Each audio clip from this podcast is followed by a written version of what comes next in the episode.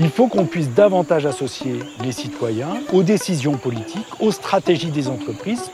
Nourrir le vivant, un podcast du CIRAD. Nous faisons canne à sucre, nous faisons melon et nous faisons notre bagaille toujours.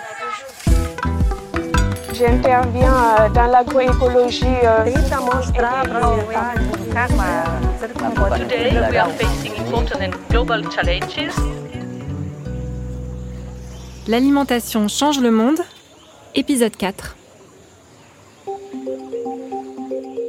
Il y a beaucoup de mélanges encore de thé qui sont euh, effectués au niveau international dans le domaine du thé noir, par exemple, le thé orthodoxe noir.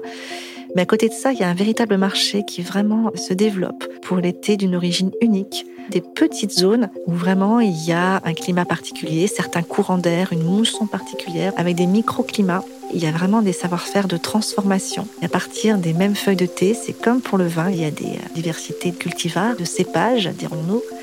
Et donc, il y a une diversité vraiment de transformation de ces feuilles de thé qui donnent à la fin des saveurs très différentes et du coup un usage du thé différent pour les consommateurs sur le moment de la journée, selon euh, les saisons, selon les envies du moment. On peut vraiment euh, diversifier le type de breuvage. C'est une richesse avec ben, le Sri Lanka qui est vraiment réputé pour le thé orthodoxe noir, alors qu'à côté, le Laos va être réputé pour son thé vert.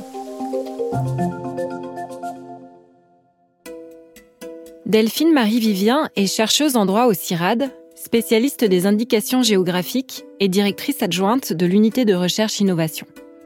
Expatriée pendant six ans dans les pays d'Asie du Sud-Est, la chercheuse connaît très bien les produits et les terroirs de cette large zone géographique. Elle a pu y observer le développement de la protection juridique des cafés, des riz, des poivres, des épices ou encore des thés. Selon Delphine Marie-Vivien, cette diversité constitue un véritable trésor pour les producteurs et les consommateurs. Les indications géographiques, qu'on appelle aussi IG, sont très connues en France, mais encore assez peu développées à l'étranger. On estime tout de même à 8000 le nombre d'IG enregistrés de par le monde. Les indications géographiques sont nées dans les années 90. L'Organisation mondiale du commerce les définit alors comme des produits originaires d'un lieu donné, ayant une réputation, des qualités et des caractéristiques particulières attribuables à cette origine géographique. Cette définition permet d'englober des produits aussi divers que l'artisanat, le textile, les savoir-faire et bien sûr les produits alimentaires. À l'époque de la mondialisation et de la standardisation des produits, c'est tout de même important de protéger ces produits d'origine. Et certains ont déjà une forte réputation et font l'objet de fraudes assez conséquentes sur les marchés.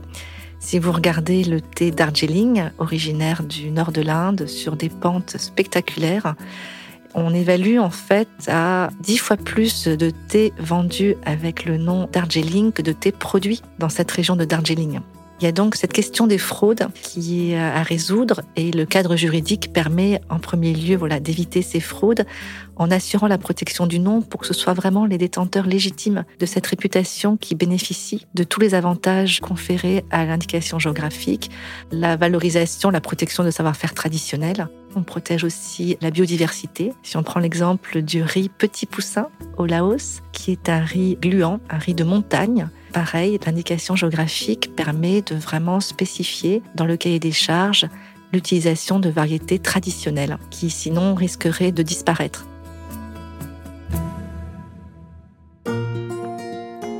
C'est important aussi pour la protéger ce savoir-faire, protéger cette diversité génétique, cette biodiversité avec parfois dans certains cahiers des charges indications géographiques des modes de production en agroforesterie. Et c'est aussi un instrument de développement territorial parce que grâce à cette valeur ajoutée, vous permettez le maintien d'emplois sur place, et pas seulement les emplois liés directement aux produits, mais aussi tout le développement de la région, avec notamment le développement du tourisme.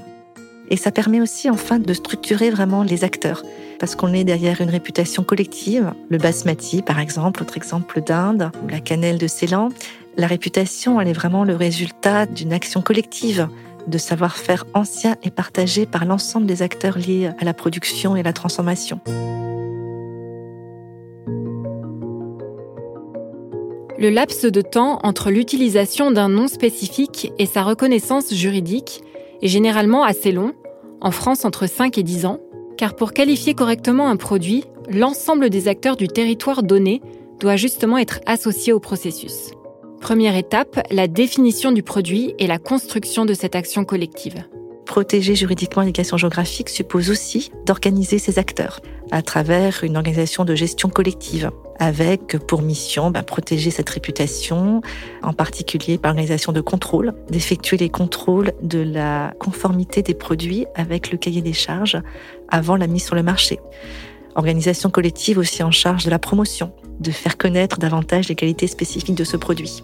Si on regarde les chiffres au niveau euh, européen, hein, c'est plus de 3500 indications géographiques en Europe. Dans les 10 pays membres de l'ASEAN, en Asie, on est à plus de 350 indications géographiques et juste euh, du côté de l'Inde, on arrive à près de 400 indications géographiques. Si on regarde euh, la Chine, hein, qui a plusieurs systèmes de protection, qui combine aussi les marques, on arrive à plus de 8000 noms qui ont déjà été protégés.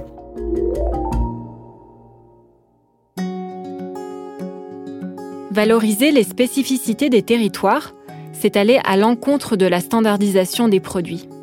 En ce sens, les IG sont un outil précieux en faveur de la transformation des systèmes alimentaires. Des systèmes plus justes et plus durables supposent un cadre juridique qui puisse protéger les producteurs, les savoir-faire locaux, les territoires et la biodiversité. C'est une clé puisque l'indication géographique de par la valorisation de ces ressources territoriales, va permettre vraiment de valoriser des produits qui ont déjà une réputation et une qualité liée à leur euh, origine géographique. De par la valorisation de cette spécificité, vous contribuez à mettre en valeur un territoire et ça va permettre de fournir une alimentation diversifiée, puisque chaque indication géographique désigne un produit différent, distinct qui est élaboré à partir de variétés végétales particulières, selon des savoir-faire dans un environnement particulier, à la fois pour des circuits courts et aussi pour des circuits loin, mais il structure vraiment cette offre au niveau du territoire autour d'une ressource commune qui est la réputation. Et donc en termes de durabilité, l'indication géographique repose sur un cahier des charges et dans ce cahier des charges, les acteurs peuvent vraiment faire le choix d'aller au-delà de leurs pratiques actuelles et inclure des pratiques durables en termes environnementaux, de valoriser des modes de production qui soient en agriculture biologique ou par exemple de favoriser certaines étapes manuelles et non pas mécanisées, etc. etc. Le Laos, je dirais, ça ressemble beaucoup à la Suisse. La Suisse n'a pas de mer non plus. On est pris entre cinq pays. On n'a pas de débouché sur la mer. On est pris entre la Chine, la Thaïlande, la Birmanie, le Cambodge, le Vietnam. C'est très varié du nord au sud.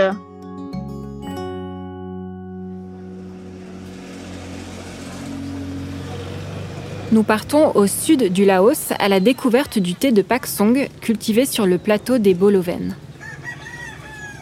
Comme nous l'explique la productrice Kamborisut Sagda, les théiers poussent ici au milieu des plantations de café.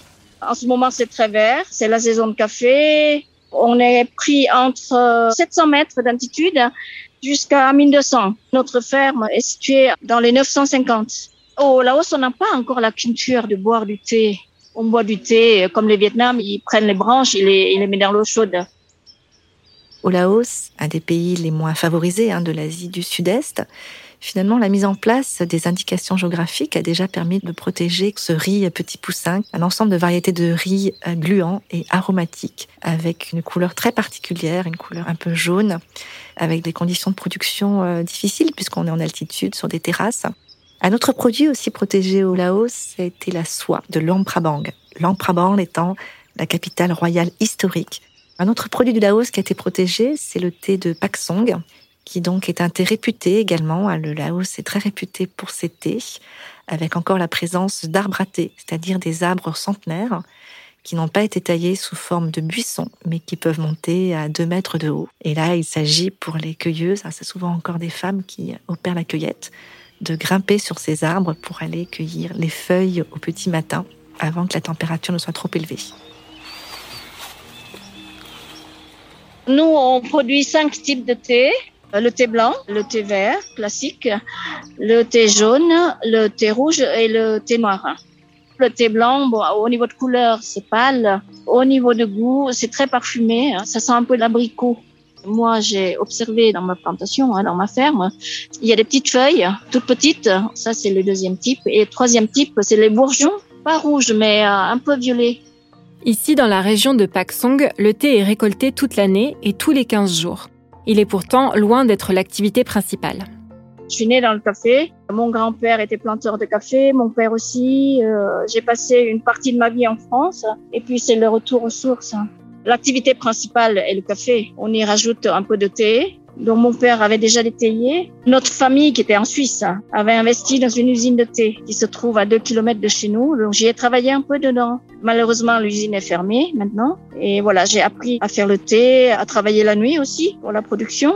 Nous avons une ferme située au plateau de Boloven, au kilomètre 40 pour être exact, ce qui veut dire qu'on est à 40 kilomètres de la ville la plus proche, Parcé. L'association s'appelle Parc Santi. Elle existe depuis deux ans pour pouvoir justement euh, demander l'indication géographique elle comporte 106 membres, 87,76 hectares de thé. L'année dernière, on a vendu 2 tonnes 100. On a obtenu l'indication géographique en septembre 2020. J'avais fait l'enquête au village. On a commencé, euh, bon, il y a quelques familles qui voulaient participer. Après, on a vu d'autres responsables des villages, d'autres chefs, et puis euh, on est arrivé à une centaine de familles.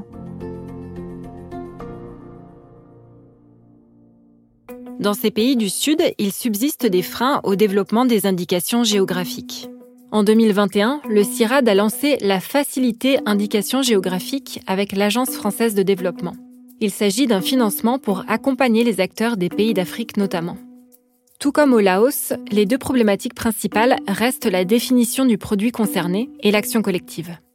Les producteurs, souvent, ils connaissent la qualité de leurs produits, ils savent reconnaître la spécificité, ils ont vraiment cette compétence, ce talent, mais la décrire de manière euh, contrôlable, puisqu'ensuite ce cahier des charges fera l'objet de contrôle hein, pour vérifier que le produit a bien le droit d'utiliser l'indication géographique. C'est effectivement un premier défi en fait. Quelle commune on englobe, quelle région, quel département? On a eu beaucoup de conflits en France au moment de la définition de l'appellation Champagne par exemple. Donc on retrouve un petit peu les mêmes défis dans les pays du Sud. Et après, la structuration de la filière, c'est vraiment assez innovant dans beaucoup de pays de se dire que ce sont les producteurs eux-mêmes, étant eux les porteurs de cette réputation, de cette qualité, c'est à eux de la gérer, c'est à eux de la porter, c'est à eux d'en définir les contours, c'est à eux de la promouvoir. Et dans certains pays, on est habitué plutôt à ce que ce soit l'État qui soit très interventionniste. On dans un standard, dirons-nous, qui est défini par les producteurs. Et c'est ce qui différencie un petit peu l'indication géographique d'autres certifications comme l'agriculture biologique, avec en plus certains pays où la notion d'action collective, d'interprofession, hein, qui est très connue en France, d'association, n'est pas forcément répandue de la même manière. Mais ce qui est toujours passionnant, c'est qu'on est face à des acteurs qui sont fiers de leurs produits. Je pense que ce que tout le monde euh, aimerait, c'est euh, promouvoir notre thé, avoir une plus-value, comme le poivre de compote, par exemple. C'est ça l'idéal. Pour le moment, ça n'a pas changé grand-chose. Mais il faut être très actif. Mais en même temps, je comprends parce que les gens ont déjà le quotidien à gérer. Ce n'est facile pour personne. Quand on a deux ou trois hectares de café, euh, on peut pas vivre correctement par rapport à des démarches de certification qui sont davantage individuelles. Ici, on est vraiment sur l'ensemble des acteurs contribuant à la qualité sur un territoire. Donc ça touche beaucoup de monde en termes de revenus, en termes de bénéfices économiques escomptés. L'indication géographique de notre thé va nous permettre de nous faire connaître, d'avoir la plus-value euh, sur nos thés, d'avoir un peu plus de ventes, même exporter, ce qui n'est pas le cas actuel. Hein. Moi, je suis prête à donner de mon temps pour que ça booste.